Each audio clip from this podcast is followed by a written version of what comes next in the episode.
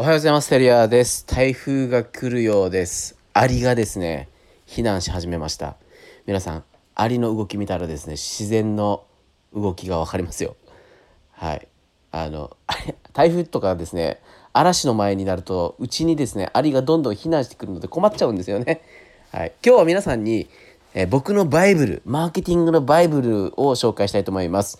もう二十歳の時に買ってですね、ボロボロになっている孫子の兵法がわかる本森谷さんが書いたもので、えー、単行本になってるんですけどもうほんとボロボロになって髪の色も茶色くなってるんですけどいまだにですねバイブルです。でその中の一つ敵に応じて変化する水の戦法について紹介します。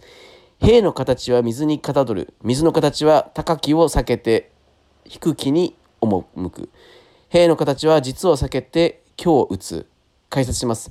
戦闘態勢は水の流れのようであらなければならない。水は高いところを避けて低いところに流れていくが、戦争も充実した敵は避けて手薄をついていくべきだと。水には3つの特性がある。